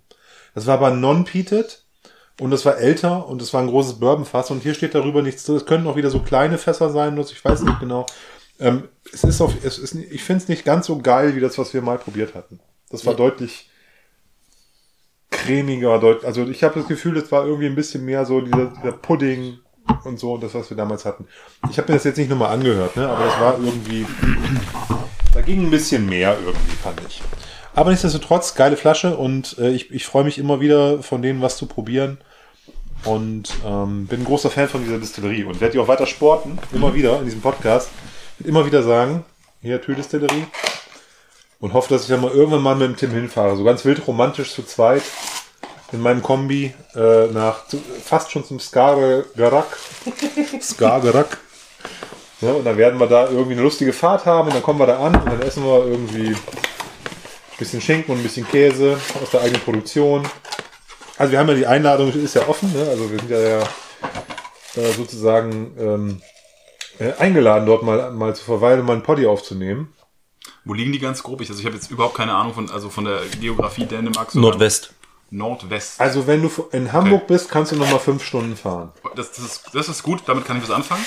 Weil ich ja da, ich werde ja definitiv in, in den nächsten Jahren irgendwann mal äh, mit meinem Wohnmobil Langeweile haben und mal durch Dänemark cruisen und mir mal ein paar Sachen angucken. Und deswegen ist es natürlich immer gut zu wissen, wo man mal landen kann. Weil tatsächlich äh, verfahre ich mittlerweile sehr deutlich nach dem Konzept, irgendwo ist eine Brennerei, da will ich hin und dann fahre ich dahin. Also ich reise immer mit dem Ziel einer Brennerei. Das hat sich für mich sehr äh, bewährt, dieses Konzept. Also durch Frankreich bin ich neulich jetzt auch getourt mit genau diesem Konzept. Einmal von einer Brennerei zum nächsten. Und war total, äh, ähm, bin total gehypt mittlerweile von diesem Land. Das ist jetzt mein, mein, mein neuer Geheimtipp. Frankreich wird das neue, wird das neue äh, Whiskyland werden. Ähm, und Dänemark würde ich, also werde ich das eben auch so machen. Oder ist mein Plan auch auf jeden Fall dann halt mal ähm, da unterwegs zu sein. Also Du warst in der Bretagne, ne? ich war in der Bretagne, aber ich Ah, habe auch, eine, ich habe auch noch eine Brennerei in der Normandie besucht und es gibt auch noch ganz, ganz viele andere Ja. Whisky-Destillerien, die ich besuchen will. Und also die beiden Bretonen, die sind sowieso schon lange aus meiner Sicht ein mega Geheimtipp. Also Amorique von Warengem und ähm, Glan Amor ist die Destillerie, die heißt mittlerweile The Celtic Whiskey Distillery. Die haben Ja. leider einen Besitzerwechsel jetzt hingelegt vor einigen Jahren. Aber das Zeug ist der Shit. Also Ich ich, hab- war, ich war da und war, die machen Unpeated und Peated. Ist der absolute Wahnsinn. Also Ja. sollten wir damit ein Tasting machen. Ich habe irgendwann vor, damit ein Tasting zu machen, werde ich euch auf jeden Fall mal versuchen, da ein paar Proben zuzuschustern. no Oh. pun intended. äh, Paddys Niveau. ähm, aber äh, das ist wirklich richtig, richtig geiler Scheiß. Also das ist ähm, old, äh, wirklich äh, oldschool, direkt befeuerte kleine Potstills. Das ist auch was für Single Malt Nerds, die Schottland, also die, die schottische Whiskys mögen, die werden damit auch glücklich sein. Also Glenamore und äh, Cornock heißt der Peated Whisky von Genau, denen. den kennt man, der sieht immer so ein bisschen aus wie Artback. Genau, das, der ist aber aktuell halt nicht verfügbar. Also in Deutschland Ja. gibt's den nicht, da gibt's keinen, auch keinen Importeur für. Und da den sollte man sich echt auf dem Zettel behalten. Also aktuell ist der nicht im, im Markt Okay. verfügbar, soweit ich weiß. Aber ich habe, Okay. wie gesagt, jetzt echt da einiges probiert und dachte mir so, holla die Waldfee. Das ist guter, guter Scheiß. Ja, Ich erinnere mich auch, als wir in der, ähm, in der, in der, in der Bretagne waren und ich war dann in einem Weinladen und habe einfach geguckt, was haben dieser, was haben die da für Whiskys so stehen. Und ich weiß aber nicht mehr, was ich da probiert habe, aber es war sehr gut. Ähm, da gibt's auf jeden Fall einiges, ähm, was man da probieren kann. Und ich meine, das ist ja auch keltisch, ne? Ja, also die Bretonen sind eine der, einer der fünf, ich glaube fünf keltischen Vol oder äh, gälischen Volksstämme. Also ich glaube Cornwall, Isle of Man, Irland, Schottland und Bretagne, wenn ich mich recht Und alle kommen entsinne. ursprünglich aus Österreich. Oder irgendwo aus Franken, ich weiß es nicht. Also ich habe nicht, mir wurde die Story schon mal erzählt, dass es sich aus dem fränkischen Großraum ausgebreitet hat. Okay. Aber ähm, auf jeden Fall bin ich, bin ich ganz großer Fan von, von der Bretagne und ähm, ähm, was ich halt auch ganz spannend fand, ich habe ein Interview tatsächlich auch gemacht mit dem David Rossier, habe ich ein, das ist auf unserem YouTube-Kanal, kann man sich Ja. das, äh, das Interview angucken. Und was ich da ganz spannend finde, ist, dass der gute Mann es mittlerweile geschafft hat, dass äh, Whisky Breton eine eigene äh, geschützte Herkunftsbezeichnung ist. Also Ja, wie, wie schottischer Whisky, Scotch Ja. Whisky und ähm, es gibt, ich glaube, es gibt Scotch, Elsass Whisky, Irish Whisky und Whisky Breton. Das sind die vier Kategorien Whiskys, die es in unserer Region gibt. Also in der europäischen Großraumregion, sage ich mal, die eben wirklich geschützt sind. Also bretonischer Whisky muss dann quasi auch dort hergestellt worden sein. Und alles andere ist halt, also French Whisky, das hat er so ganz gut beschrieben. Wenn heute französischer Whisky auf der Flasche steht, dann kann das wie bei den Japanern sein, dass da im Grunde halt noch ein Haufen Scotch mit drin ist. Und das wurde halt nur abgefüllt quasi in Frankreich, aber ist sozusagen offiziell halt äh, französischer Whisky, wurde aber nicht dort produziert. Und er arbeitet quasi jetzt auch daran, dass das halt als Kategorie französischer Whisky geschützt wird und dass Ja. man eben da als Kunde dann auch darauf vertrauen kann, dass das eben ein französisches Produkt ist. Und Whisky Breton ist eben so, dass sie halt wirklich sagen, ja, das ist dann dort angebaut, gemelkt, äh, ne, irgendwie äh, destilliert, gereift und abgefüllt oder so. Also, ne, wie bei die Schotten auch. Ja. machen. Die Bretonen ticken ja sowieso ab für ihre Butter, für ihr Salz, für ihre Ja. Austern, für alles, was sie da produzieren. Ich habe ähm, Kommissar Dupin, ich weiß jetzt gar nicht mehr, wie der Autor heißt, Ja. habe ich dir, glaube ich, mal so, so einen Screenshot geschickt von der Seite, ne, wo es um, um, die, um den Amorique Whisky geht. Ja.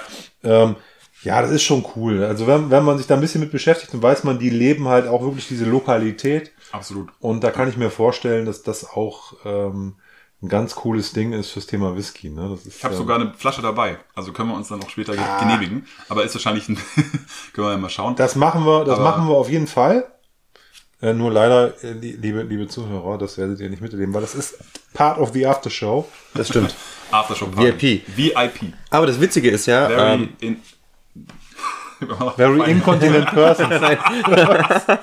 wir, äh, wir hatten tatsächlich schon den Amorik ähm, im Sample Set bei uns. Ja. Und zwar den Amorik ähm, Sherry Card und den alten, der ist also schon, ich glaube, was war das, 2015, 2014, irgend sowas, ähm, wurde der abgefüllt und ähm, ich erinnere mich, dass der ziemlich lecker war. Also der war wirklich gut.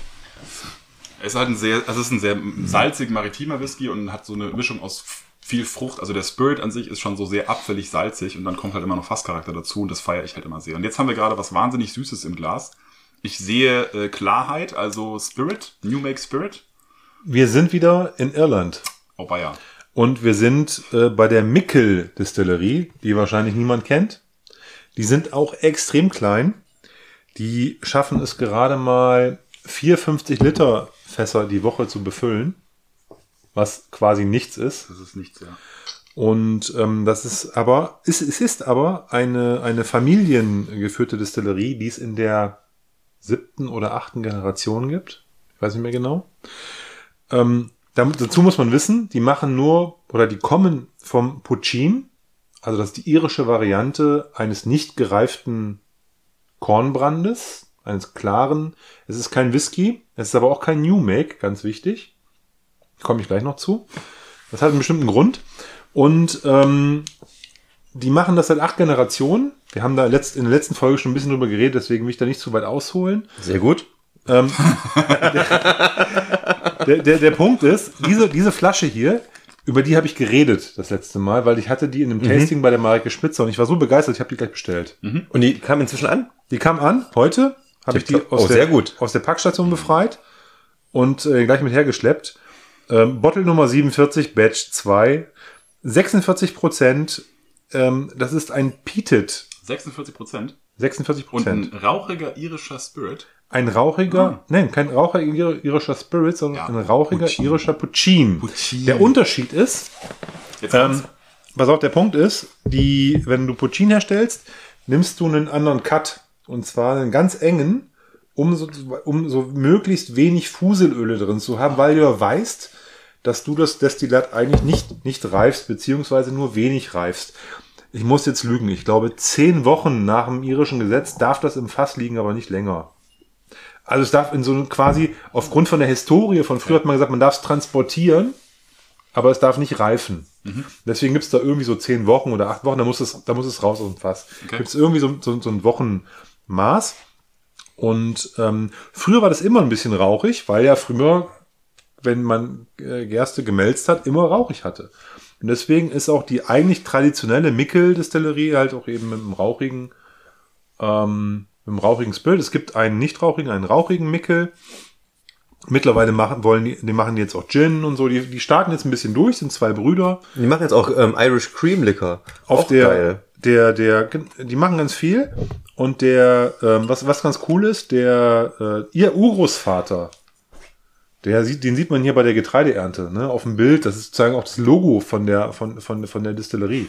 Süß. Das finde ich ganz ein echtes Foto, ne, von dem, von dem Opa. Und das ist aber wirklich schön. Also Das ist wirklich, das ist eine richtig schöne Flasche, ne, also, Das ist mir vorhin schon aufgefallen, die Flasche ist wunderschön. Da ist ganz, ganz viel Detail drin. Ich bin ja jemand, der da sehr, sehr ähm, affin für ist, irgendwie einfach nur eine schöne Flasche zu haben manchmal. Ne? Ähm, die ist, die hat erstens ein geiles Format, ist 0,5 Liter. Ähm, geiles Papier, das ist sehr, sehr, das ist geprägt, das hat ähm, auf jeden Fall so was Güldenes mit drin, das hat eine schöne Struktur, der Korken ist aus Holz, da oben ist er nochmal so mit einem, was ist denn das?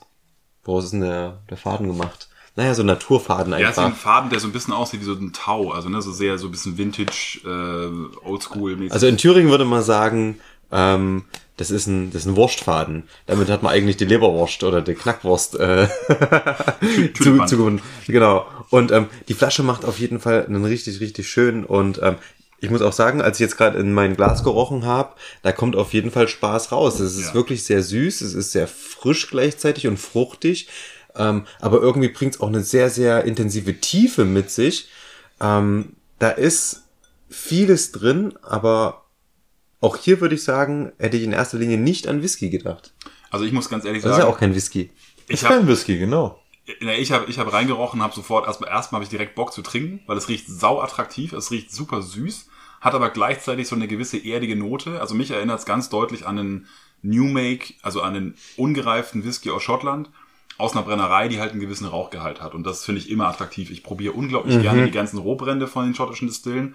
Aus meiner Sicht schmecken und riechen die in der Regel relativ nah beisammen. Also die Unterschiede sind, finde ich, sehr, sehr klein. Meistens. Aber ähm, wie wir das ja mit dem, mit dem Waterford-Tasting hatten, wo wir ja auch die Rohbrände versucht haben von verschiedenen Destillerien, äh, verschiedenen Farmen, man merkt halt schon dann, wenn man sie direkt nebeneinander stellt, dann merkt man schon einen Unterschied. Und ich finde es natürlich einerseits sehr geil, dass das jetzt ein rauchiger ist, weil die Iren natürlich bei ihrem Whisky ja bis auf Connemara aktuell keinen wirklichen Raucher am Markt haben. Das kommt auch Genau. definitiv noch hinterher. Wo liegt denn die Brennerei? Weil ich war jetzt 2018, 2018, nee, 2019. Ja, 2019 war ich in Irland und habe da einmal die ganzen Brennereien abgefahren. Äh, Und die liegen in Connemara. Okay, dann habe ich die auf jeden Fall verpasst damals. Ja, genau. Aber das ist auf jeden Fall, äh, riecht schon mal sehr, sehr lecker. Es ist ein mega kleiner Laden, kann gut sein, dass du das nicht gesehen hast. Und die, die sind ja auch sozusagen öffentlich eher so seit, seit, seit ein, zwei Jahren machen die so richtig Bambule oder seit meinetwegen drei Jahren, keine Ahnung. Aber die gibt's noch nicht sehr lange im Sinne von, von wir, wir, wir, wir, wir machen, geben richtig Gas, ne, mit, einem geilen, mit geilen Flaschen und wir bringen ihn raus. In, in der, wenn du das liest, diese Historie von denen, ne, die haben halt für die Nachbarschaft gebraut. Da hat jemand angerufen und hat gesagt, du, wir heiraten, wir brauchen einen Fass Schnaps. Und so. So ist, also so haben die gearbeitet Geil. halt, ne? Ja. Also das ist so, die machen das, machen das in der achten Generation. Man muss wissen, ich glaube erst seit 97 darf man überhaupt in Irland Puccin herstellen. Also das war vorher verboten und das heißt, es ist sechs Generationen illegal passiert. Naja, also Ne? Irgendwie. Ne? Puccin also, ist ja der, die Bezeichnung für den illegal gebrannten Schnaps ursprünglich, soweit ich das in Erinnerung habe. Also das ist ja wie Moonshine in Amerika, ist ja Puccin die Bezeichnung für Irland, oder? Ich glaube, Ja. die Iren haben eigentlich alles, was sie illegal gebrannt haben, als Puccin bezeichnet Mhm. Ja, nee, Aber da bin ich also, nicht- nein, also- also, ähm, ja, ganz vielleicht. sicher, ich, ich, ich, bin, ich bin da auch jetzt, ich habe, ich weiß nur das, was der, was der äh, Padraig, Pa- Padraig oder Mhm. so, äh, ähm, was der erzählt hat. Und ähm, der sagt, ähm, dass Puccin kommt von ähm, äh, kleinen, das heißt übersetzt kleine Potstill. Mhm. Und daher kommt das, weil man, die war transportabel, ne? man hat, man ist an, der, an einem Gesetz vorbeigegangen, Ja. illegal gebrannt, aber man hat, ähm, äh, man, es, es, es war eigentlich kein Whisky, es war nie gedacht für Lagerung. Man hat Ja, ja. schnell gebrannt und gleich irgendwie in, in, in, in Tonkrüge umgefüllt und getrunken. Also es war nicht im Sinne von Whisky, dass man jetzt irgendwie das in Fässer abgefüllt und irgendwo hingelegt hat, sondern es war halt Schnaps zum Saufen. Moonshine. Also, Genau. Ja. Und es wird nicht nur gemälzte Gerste benutzt, es wird auch Hafer benutzt und in dem Fall von der Mickel Distillery traditionell Bockbienen. Das ist Bitterklee. Das ist irgend so ein Kraut, was da irgendwo wächst. Das heißt, jede, jede traditionelle Puccin-Herstellung hat irgend so ein Heritage äh, äh, äh, Kraut, Heidekraut, irgendwas, was da so wächst, was man da so mit reinschmeißt, um noch so ein bisschen Flavor reinzugeben. Und in dem Fall ist es halt irgend so ein Bitterklee oder so. So. Probier mal. Genug gesabbelt. Ja. Mal reinbeißen. Ich finde, das, das, rie- es riecht sehr, sehr lecker und sehr süß und sehr süffig. Ja. Also das, das, hat 46 Prozent hast du gesagt, ne? Ja. Das finde ich auch sehr schön, dass das 46%. man nicht irgendwie gleich die Latten aus dem Zaun auf trifft. jeden Fall. Wir haben ja heute schon relativ hart angefangen. Ja. Slange. Oh, die klingen gut, die Gläser. Das ist gleich der Unterschied. Wir hatten vorhin irgendwelche anderen. Und die kleinen Kerns klingen gerade echt gut, ne? Das ist auch, ich muss auch sagen, der Tim hat jetzt Gläser rausgeholt mit einem Dram Good Logo drauf. Ähm, deswegen klingt der Sound auch Ja. besonders gut. Ist lecker, aber ist halt ähm, Spirit. Also, es ist halt, Aber leckerer Spirit. ja, es ist leckerer Spirit, aber es ist Spirit. Also es ist halt einfach, ne, das ist genau der Punkt, es ist halt kein, ähm, kein, ähm, ja, also es ist, für mich würde, schmeckt das so, wie wenn du in Schottland einen New Make nimmst und den runterwässerst. So schmeckt, also ich, ich schmeckt da jetzt keinen so großen Unterschied zwischen den, äh, zwischen einem klassischen New Make Spirit, sage ich mal. Aber es ist sehr lecker. Also es ist auf jeden Fall den Rauch habe ich jetzt nicht so sehr deutlich am Gaumen. Ich weiß nicht, habt ihr Rauch? Ja, aber leicht. Ja- du musst da überlegen, wir haben ja vorher so. auch schon Peated Whisky gehabt. Der Tür Whisky war ja auch schon Peated. Auch leicht Peated. Deswegen, ich glaube, es geht ein bisschen unter. Ich finde, der ist unheimlich cremig. Ja. Ne, der ist, also das ist, das habe ich beim New Make nicht oft. Und der hat, ich finde, der hat Tiefe. Der hat eine, eine, eine Ebene drunter liegen, die ich beim New Make eigentlich nicht habe. Und- Und das liegt, glaube ich, daran, dass die eben das Destillieren auf sofort trinken und nicht auf zehn Jahre Lagerung. Und das ist genau das, was ich vorhin meinte mit Waterford, wo wir später noch Ja. zu kommen. Ja. Die destillieren ja ein Produkt, von dem die sagen, das soll sofort getrunken werden. Und destillieren nicht was, was irgendwie lagern muss. Ja. Und deswegen glaube ich, hat der, der hat weniger Kanten, weniger Ecken, ist ein bisschen cremiger, ein bisschen voller, ein bisschen runder. Ne? Also mehr, also von diesem, ich weiß nicht, diesem, es gibt ja Vor, Vorlauf, Mittellauf, äh, irgendwie tralala. Die haben das absolute Herzstück, ne? Wirklich das, was am, am, am fluffigsten nachher über die Zunge geht. Ja, gut, du kannst natürlich, klar, du kannst bei der Destillation halt äh, die, die, die, die ruppigen Bestandteile so ein Stück weit raus, rausnehmen, aber am Ende des Tages, ähm, wie wir vorhin halt schon drüber gesprochen haben, du hast natürlich Einfluss darauf, wie viele ne, Bestandteile mit rübergehen. Also ich finde das Finish tatsächlich sehr interessant, weil das ist halt wirklich recht erdig. Also da kommt genau diese Erde durch, die wahrscheinlich dann der Torfrauch ist. Aber das finde ich schon sehr, sehr angenehm. Dieses Erdige. Das ist ganz geil. Ich, ich habe fast überlegt, ich wollte eigentlich noch einen Mezcal mitbringen. Ich habe es mir dann aber ge, ähm, geklemmt. weil ich dachte, das, das sprengt hier sozusagen den Abend, weil der, also ich finde Mezcal, geiler Mezcal, hat genau diese Note am Ende. Stimmt. Gekochte Agave. Jetzt, jetzt wo du es sagst, das finde, finde ich auch, also ich habe in meinem Leben, glaube ich, vielleicht zwei oder drei Mezcals getrunken. Aber in Erinnerung würde ich auch sagen, stimmt, da passt das ganz gut dazu. Ich finde, also ich, ich komme ja aus, aus Norddeutschland, bin ein Kornkind, ne? also bin mit, ähm, ab dem 14. Lebensjahr immer mit Korn gefüttert worden auf irgendwelchen Feiern, die jetzt nicht zu Hause Jetzt waren. erschließt sich mir einiges. Und hab, fand das immer sau eklig. Klar, klar, klarer, klarer Schnaps heißt für mich eigentlich nur, das muss auf minus 30 Grad runtergekühlt sein, damit man das durch den Hals kriegt und dir ist danach immer schlecht. Und das ist genau das Gegenteil davon. Also ich glaube, das kannst du jedem, der gern Obstler trinkt, jedem, der gern, äh, der offen ist für, der einen schönen Schnaps einfach, ein digestiv nach dem Essen oder irgendwas, dafür kannst du das, glaube ich, super easy anbieten. Und ähm, ich werde auf jeden Fall das ein oder andere testen mal in der Nachbarschaft mit diesem äh, mit diesem Mickel. Ich bin wie gesagt Fan von dem Ding. Ich habe mich mich hat es äh, sehr begeistert. Ich glaube auch und das ist nochmal ein wichtiger Punkt, dass der am geilsten ist, wenn du vorher nichts anderes hattest. Das kann sein, ja. Aber Wir haben vorher jetzt ein bisschen was Gereiftes auch probiert, sind dann runtergekommen zu dem, was ich auch, auch eigentlich wollte. Ne? Aber ich ähm, gefühlt für mich ist der auch nochmal am coolsten, wenn du den, äh, wenn du nicht vorher von einem Whisky geprimed wurdest mit irgendwas, was vorher im Fass lag. Aber gut. Olli, wie ist denn dein Fazit zu den ganzen jungen ähm, Wilden, die du selbst heute mitgebracht hast? Ja, ich habe noch, ich muss, muss vielleicht noch einen Satz sagen zum, zum, zum Pricing hier. Ne? Wir hatten ja ähm, 70 Euro für einen Waterford. Dann haben wir 150 Euro für einen halben Liter Tü-Whisky.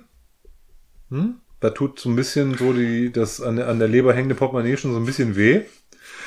Und jetzt haben wir 45 Euro, glaube ich, für einen halben Liter Roh, äh, Puccin. Auch kein Schnapper. Der, der, der Non-Peated kostet, kostet, glaube ich, 32 oder so und der, der Peated ist halt deutlich teurer. Ähm, auch wiederum, ne, der- alles, alles handgemacht und alles so, weißt du, das ist halt, das sind all diese kleinen Buden. Bei Waterford, glaube ich, ist da noch ein bisschen mehr Geld im Spiel. Die könnten, glaube ich, mit dem Preis mal runtergehen. Bei den anderen beiden verstehe ich das und auch wenn die ihre Kundschaft haben und es ist sowieso alles immer ausverkauft. Also dieser Mickel, der war ausverkauft, der kam dann wieder. Da hat die Mareike Spitzer von Irish Whiskies wieder mal ein Batch, irgendwie ein paar Kisten gekriegt. Und dann musste ich mich auch schon beeilen, um das zu bestellen, weil das ist wahrscheinlich wieder in ein, zwei Wochen alles ausverkauft. Obwohl ja Puccin, Puccin eigentlich keinen interessiert. Also von daher, das ist schon, ist, äh, ja, ich, ich, ich fand's geil, ich fand's super spannend. The, the winner for me ist eindeutig der, der Mickel, weil ich, äh, wie gesagt, mich auf den auch so sehr gefreut habe. Den Tür habe ich ja schon irgendwie seit letzten äh, Sommer im Schrank. Den haben wir ja bei dir, Tim, im Garten auf dem, ähm, als wir bei dir im Garten gegrillt haben, da habe ich den ja aufgemacht. Da kann ich mich nicht dran erinnern. Das ist nicht schlimm. ne? Das, das ist nicht schlimm. Aber da hatte ich ihn jetzt, da, ich habe den da aufgemacht und seitdem auch nicht wieder äh, probiert. Okay. Ich habe einmal kurz dran, also gerochen mal ganz kurz, vielleicht mal zwei CL weggeatmet, aber nicht wirklich probiert, nicht wirklich viel von getrunken. Ähm, und ja, der Waterford, da, ja, da- ich, die, meine Erwartungshaltung ist eigentlich, dass da richtig was Geiles kommen muss, aber irgendwie so richtig es veräppt gerade so ein bisschen bei mir, so in der Begeisterung dafür, aber ist nicht schlimm. Ich, ich, ich glaube, die besten Zeiten liegen vor uns, auch was diese ganzen Destillerien betrifft. Ich glaube, Tübisky wird, wird weiter wachsen, wird mehr machen. Vielleicht hat es auch einen Einfluss auf die Preise. Die Mickel-Distillerie, die haben ihren, bringen, die brennen gerade ihren ersten Whisky. Die sagen, in sechs, sieben Jahren vorher wird es keinen Whisky geben. Also die geben sich auch ein bisschen Zeit. Die haben auch das Glück, die machen halt, wie gesagt, ihren Puccin, die machen äh, Gin, die machen irgendwelchen anderen Kram, von dem die leben. Und kaufen auch noch Sachen zu. Inverim, Inverin, das ist ein super cooler Blend, den die rausgebracht haben, habe ich mir auch nochmal gekauft, weil der auch sehr lecker war. Von der Great Northern Distillery gekaufte Fässer, die die selber dann irgendwie blenden. Sehr lecker. Aber ja, ich, für mich ist äh, Mikkel heute der, der, der Favorite. Mikkel, okay. Leon?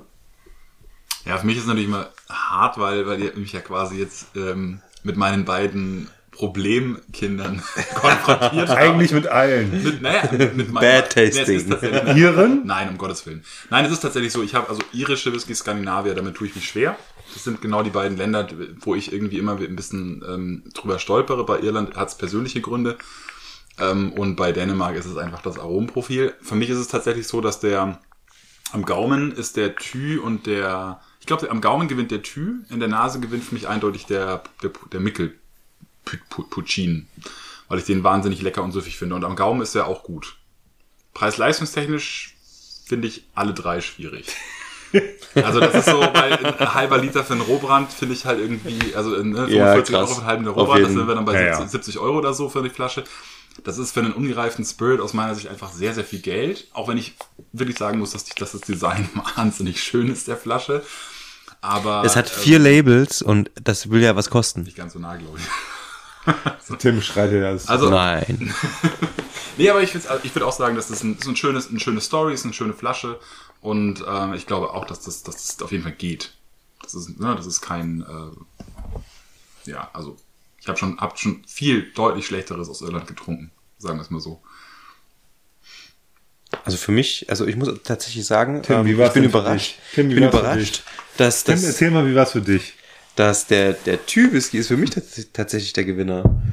Weil ich tatsächlich, tatsächlich diese Assoziation mit, ähm, mit einem ähm, Dry Martini hatte. Von daher war das ähm, tatsächlich ganz gut. Und ansonsten, hm, ja, ich glaube, ich würde mir auch keinen von allen jetzt unbedingt in die Bar stellen müssen. Aber das ist doch, ist doch ein gutes Ding. Ich, ich finde das gar nicht negativ. Weil wir sind ja hier gerade auf so einem Probierterrain, ne? Wir sind ja irgendwie gerade auch ein bisschen abweichend. Wir haben was ganz Junges. In allen Fällen irgendwie. Vier Jahre, ungereift. Drei Jahre, Drei Jahre Waterford. eine Waterford. Und das ist ja genau das Thema. Und äh, am Ende, seien wir mal ehrlich, ich, ich, ich trinke sowas total gerne. Aber ich will natürlich auch lieber 12, 15, 18 Jahre im Glas haben. Also ich, tats- ich tatsächlich gar nicht. Also Begeistert mich das, begeistert mich das mehr. tatsächlich, bin, da bin ich so ein bisschen hin und her gerissen. Also ich werde euch auf jeden Fall gleich nach dem, nach dem Ding, ich habe den Adner Merkin dabei, das ist gerade eine meiner absoluten liebsten Abfüllungen. Die werde ich euch gleich mal ins Glas schenken. Der ist zwischen sechs und sieben Jahren alt. Da kennt man die Fasszusammensetzung ganz genau. Adner Merkin. Alter Hut, weißt du, sechs, Adner sieben Merkin, Jahre. Nick Nieren, das sind halt wirklich so die beiden Brennereien, die ich Ja. einfach seit Jahren abfeiere. Und seit sie Whisky auf dem Markt haben, feiere ich sie noch mehr ab. Ähm, aber das ist einfach, und das sind ja auch alles junge, das sind auch junge Brennereien. Ja, ja. Ne? Aber Ja. klar, wie gesagt, fairerweise muss man auch dazu sagen, Scotch, altbekannter Weg, ne, da ist auch viel Know-how sozusagen da schon gewesen und wir haben jetzt ja heute auch viel, okay, Marc René, Waterford, der hat auch viel Know-how mitgebracht, Ja. aber Tü zum Beispiel ist ja ein ganz anderer, anderer Ansatz, ne? Kleine äh, Farm Distillery, Hybrid Still. Da ist jetzt nicht ein Jim Swan vorbeigekommen vorher hat, hat einmal gesagt, so Leute, so machen wir das jetzt. Also das muss man auch immer ein bisschen dazu sagen, glaube ich, dass man natürlich ein Stück weit auch Projekten echt Respekt zollen muss, die das ein Stück weit selber aufgezogen haben. Das ist, glaube ich, auch immer noch mal was, was dazukommt. Ne? Also eine, eine ähm, Lindors Abbey und Rasi und Nick Meehan und Adner Merkin, wie sie alle heißen, die haben natürlich alle ein Stück weit äh, irgendwo Support gehabt. Und ja, und Know-how im Background. Genau, also gut, Annabelle Thomas kommt aus einer anderen Ecke, also die hat sich, die war sicherlich auch schlau genug, sich äh, Know-how zu holen. Ja. Aber trotzdem ähm, ist, glaube ich, Schottland immer noch ein bisschen einfacheres Terrain für neue Brennereien. Das muss man schon so auch sagen. Was aber wunderbar ist, uns gehen ja die Themen nicht aus, ne? Genau. Also wird immer- Tim, immer- Tim und mir sowieso nicht. Wir reden dann über, über irgendwelche anderen Destillate, wenn es mal bei Whisky zu langweilig wird. Aber Das ähm, ist Folge Nummer 5, in der wir nicht über andere Sachen reden. wir sagen immer, wir reden nicht über Whisky, aber wir reden immer über Whisky. Es gibt auf jeden Fall, es gibt auf jeden Fall immer neue, neue Sachen zu probieren, Ja, wo, man, auf jeden Fall. wo man neue Sachen ausprobieren kann. Nein, ist super. Leon, ich fand das fantastisch heute Abend. Der Tim hat noch was vorbereitet, Nein. um uns ein bisschen zu challengen. Okay. Oh, das wird witzig. Ähm, und zwar hatte ich letztens ähm, irgendwann die Idee, warum nicht mal ein ähm, alkoholfreies Blind Tasting machen. Und Das ist zu spät. das funktioniert immer noch. Das wird super. Und zwar ähm, funktioniert es ganz einfach. Ich ähm, suche einfach ein paar Notes zu ein paar Standard-Whiskys raus, lest die euch vor und ihr müsst erraten, welcher Standard-Whisky das ist. Es ist jetzt nichts Abgefahrenes, also jetzt kein super Single-Cask oder so. Es sind alles bekannte Brennereien, es sind alles bekannte Abfüllungen, die jeder teilweise im Supermarkt kaufen kann.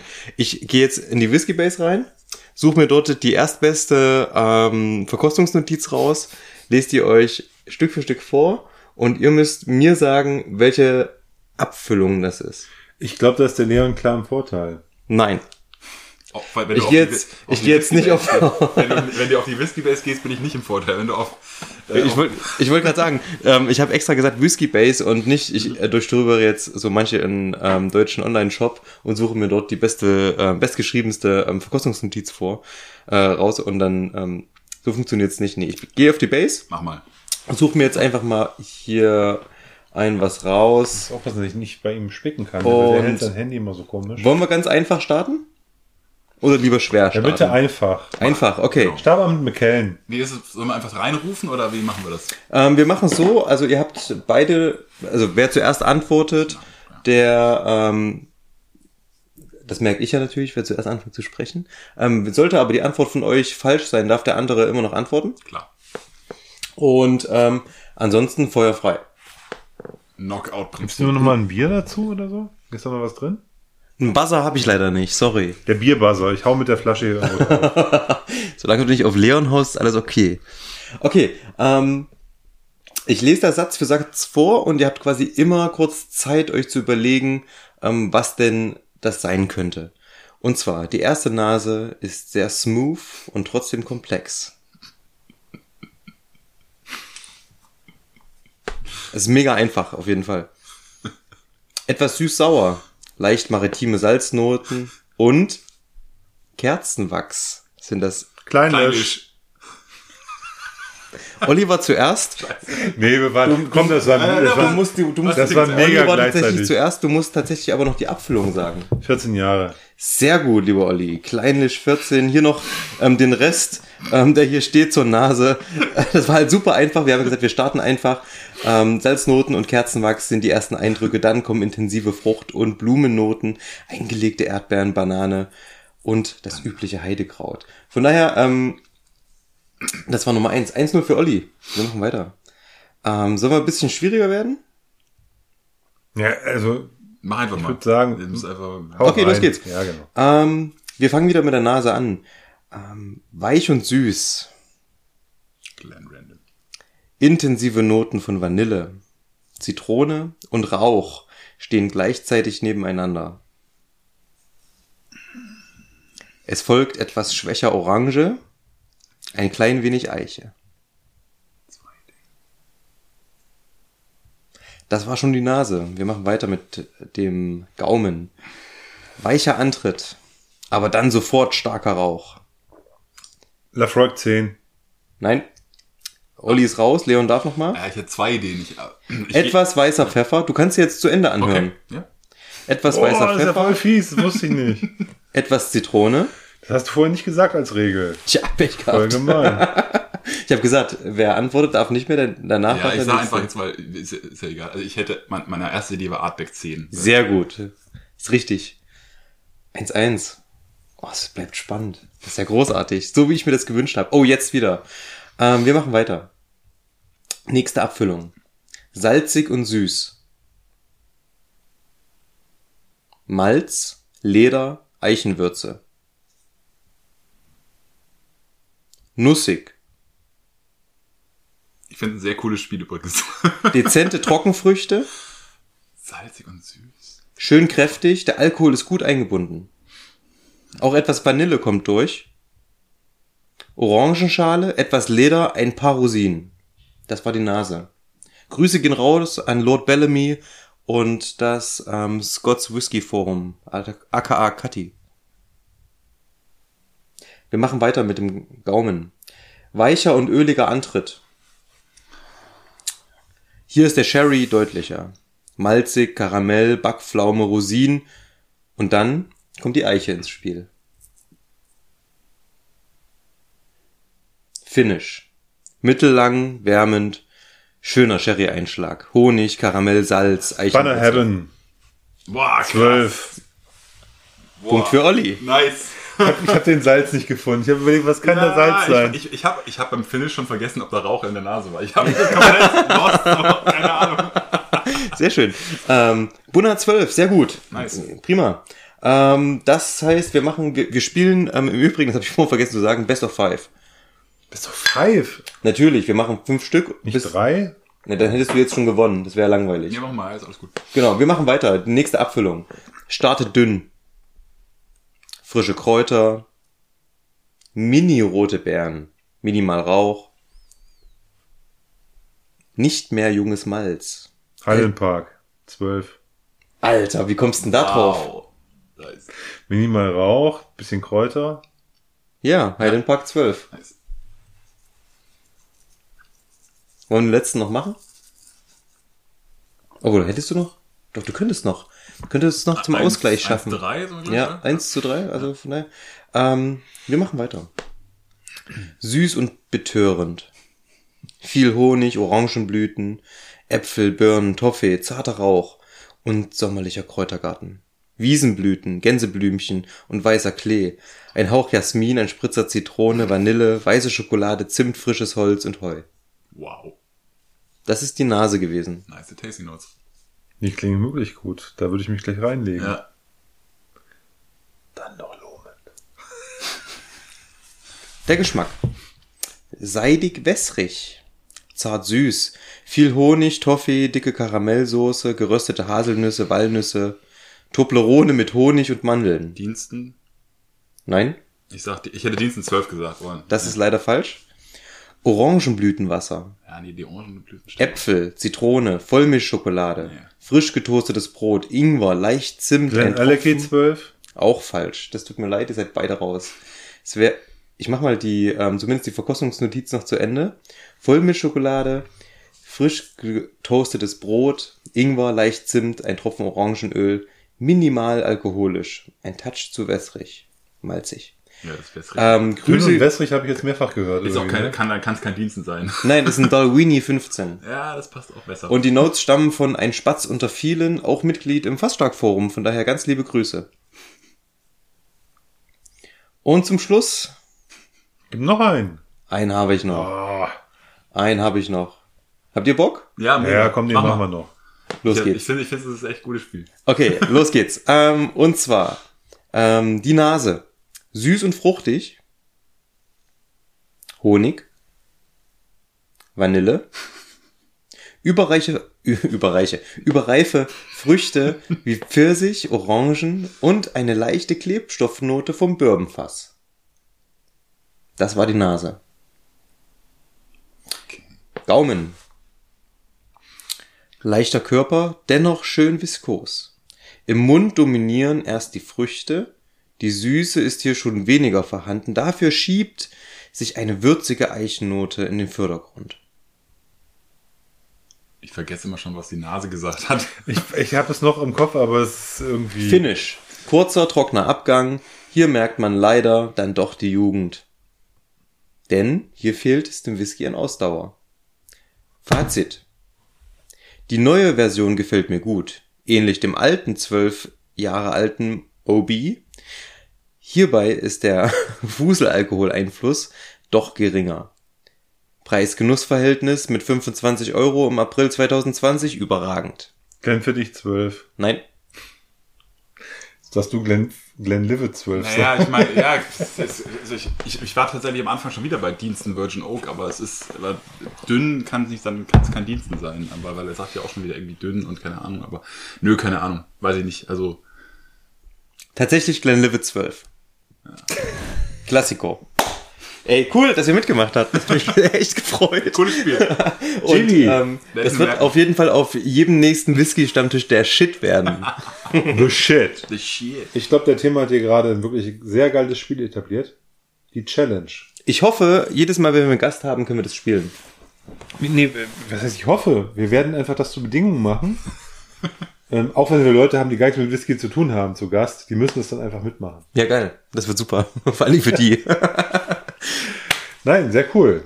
Also, hat sehr viel Spaß gemacht. ihr Lieben, da draußen, schön, dass ihr uns zugehört habt. Wir müssen in die Aftershow gehen. Eindeutig. Und ich muss aufs Klo. Ich auch. Gut, dass der Tim zwei hat. Jo. Nein, wann, Wir wünschen euch einen wunderschönen bevor das Abend. hier komplett abgleitet. Ja. Ja. Tschüss. Bye, bye. Tschüss. Tschüss, Leon.